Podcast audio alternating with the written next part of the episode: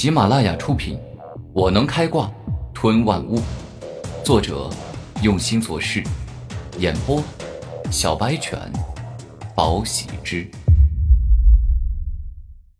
第二十五章，碾压一切般的力量。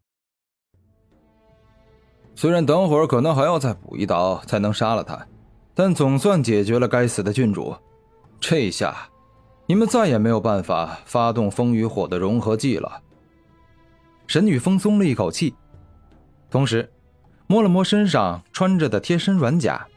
若不是有他帮忙防御风火融合技，现在他真的就要重伤了。神女峰所穿的贴身软甲名叫白银软甲。与周小雪所穿的紫金内甲差不多，都是只守护胸膛、腹部、后背的马甲样式，也都属于防御型的下品灵气。在下品灵气上面，还有中品灵气、上品灵气、超凡法器、王者法器、圣者法器、至尊法器和大地法器。沈雨峰，今日不是你死，就是我亡！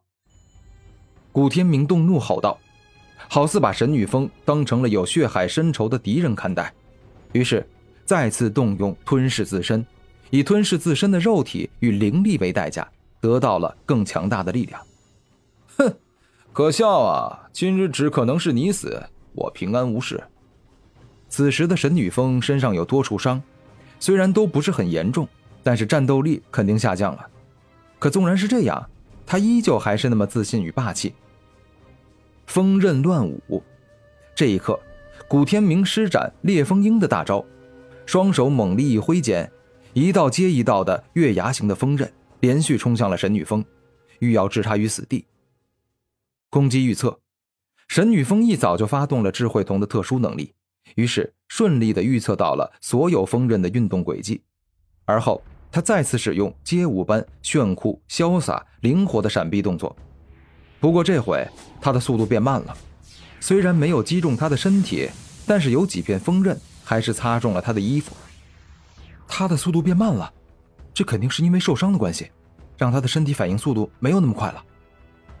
古天明察觉到了神女峰的身体反应变慢了。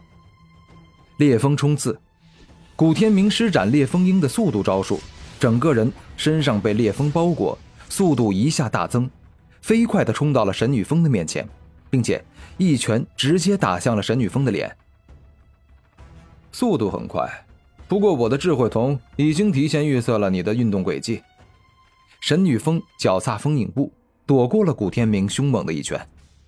躲躲躲，我倒要看你能成功躲避我多少次进攻！古天明怒吼。现在除了有烈风冲刺可以增加速度外，吞噬自身的血肉与灵力。能同时提升自己的攻击力、速度、防御力，故此受伤的神女峰单论速度来比，已经比古天明慢了。只是他拥有预测的能力，可以提前躲闪罢了。烈焰连弹，古天明大嘴一张，一颗接一颗的赤红火热的烈焰弹连续不停地射向神女峰，欲要直接将他的身体烧出一个大洞来。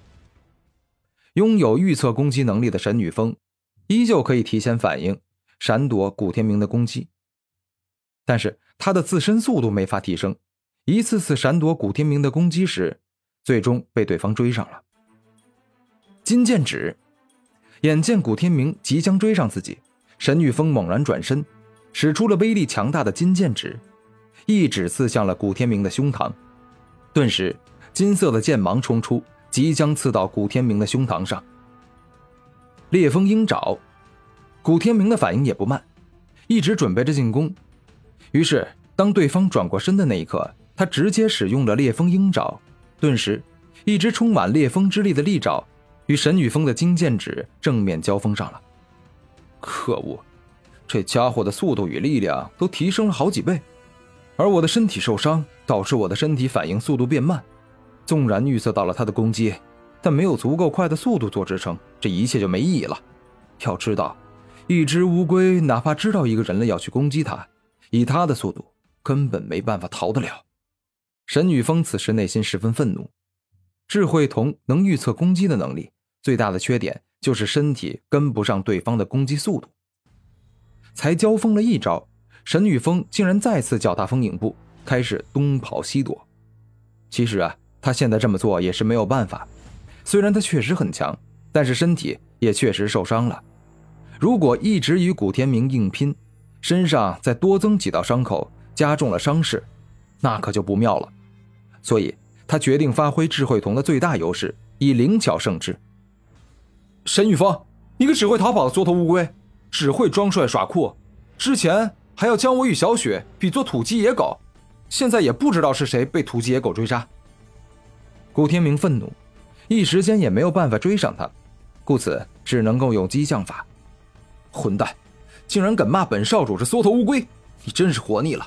现在我就让你见识一下智慧瞳的真正力量，让你明白什么叫做算无一策的预测能力。沈雨峰突然再次转身，而后在右手之上凝聚了大量的金之力。黄金射线，只见沈雨峰右手食指一动，一道接一道的金黄色，好似锋利的尖针一样的射线，径直冲向了古天明。眼见这般情况，古天明自然是连忙闪躲，但是他只成功闪躲了一下，就发现自己好像被人锁定了目标，无论自己闪到哪里，都会恰巧有一道锋利的黄金射线射过来，逼得他只能够用烈焰爪硬挡下攻击。哼，你的行动轨迹都被我提前预测到了，无论你逃到哪里，我都会提前给你准备攻击的。沈雨峰再次露出笑容，他的攻击就像是自动追踪导弹一样，从来没有人能逃过他的攻击。可恶，这沈雨峰好像能提前预测我的下一步行动，这样下去不行啊！使用吞噬自身是绝对不可以这么长时间使用的，否则我会很惨的。此时，古天明恨自己修为太弱了，若是现在不是十五级，而是和神女峰一样是二十一级，那么。他有自信，哪怕不用吞噬自身，自己也能完败神女峰。神女峰，老子跟你拼了！金刚护体。知道自己别无选择的古天明，干脆不躲了，径直冲向神女峰。他要近距离解决神女峰。一根根锋利的黄金射线射在古天明身上，发出金属碰撞与切割的声音。哪怕古天明使用了金刚护体。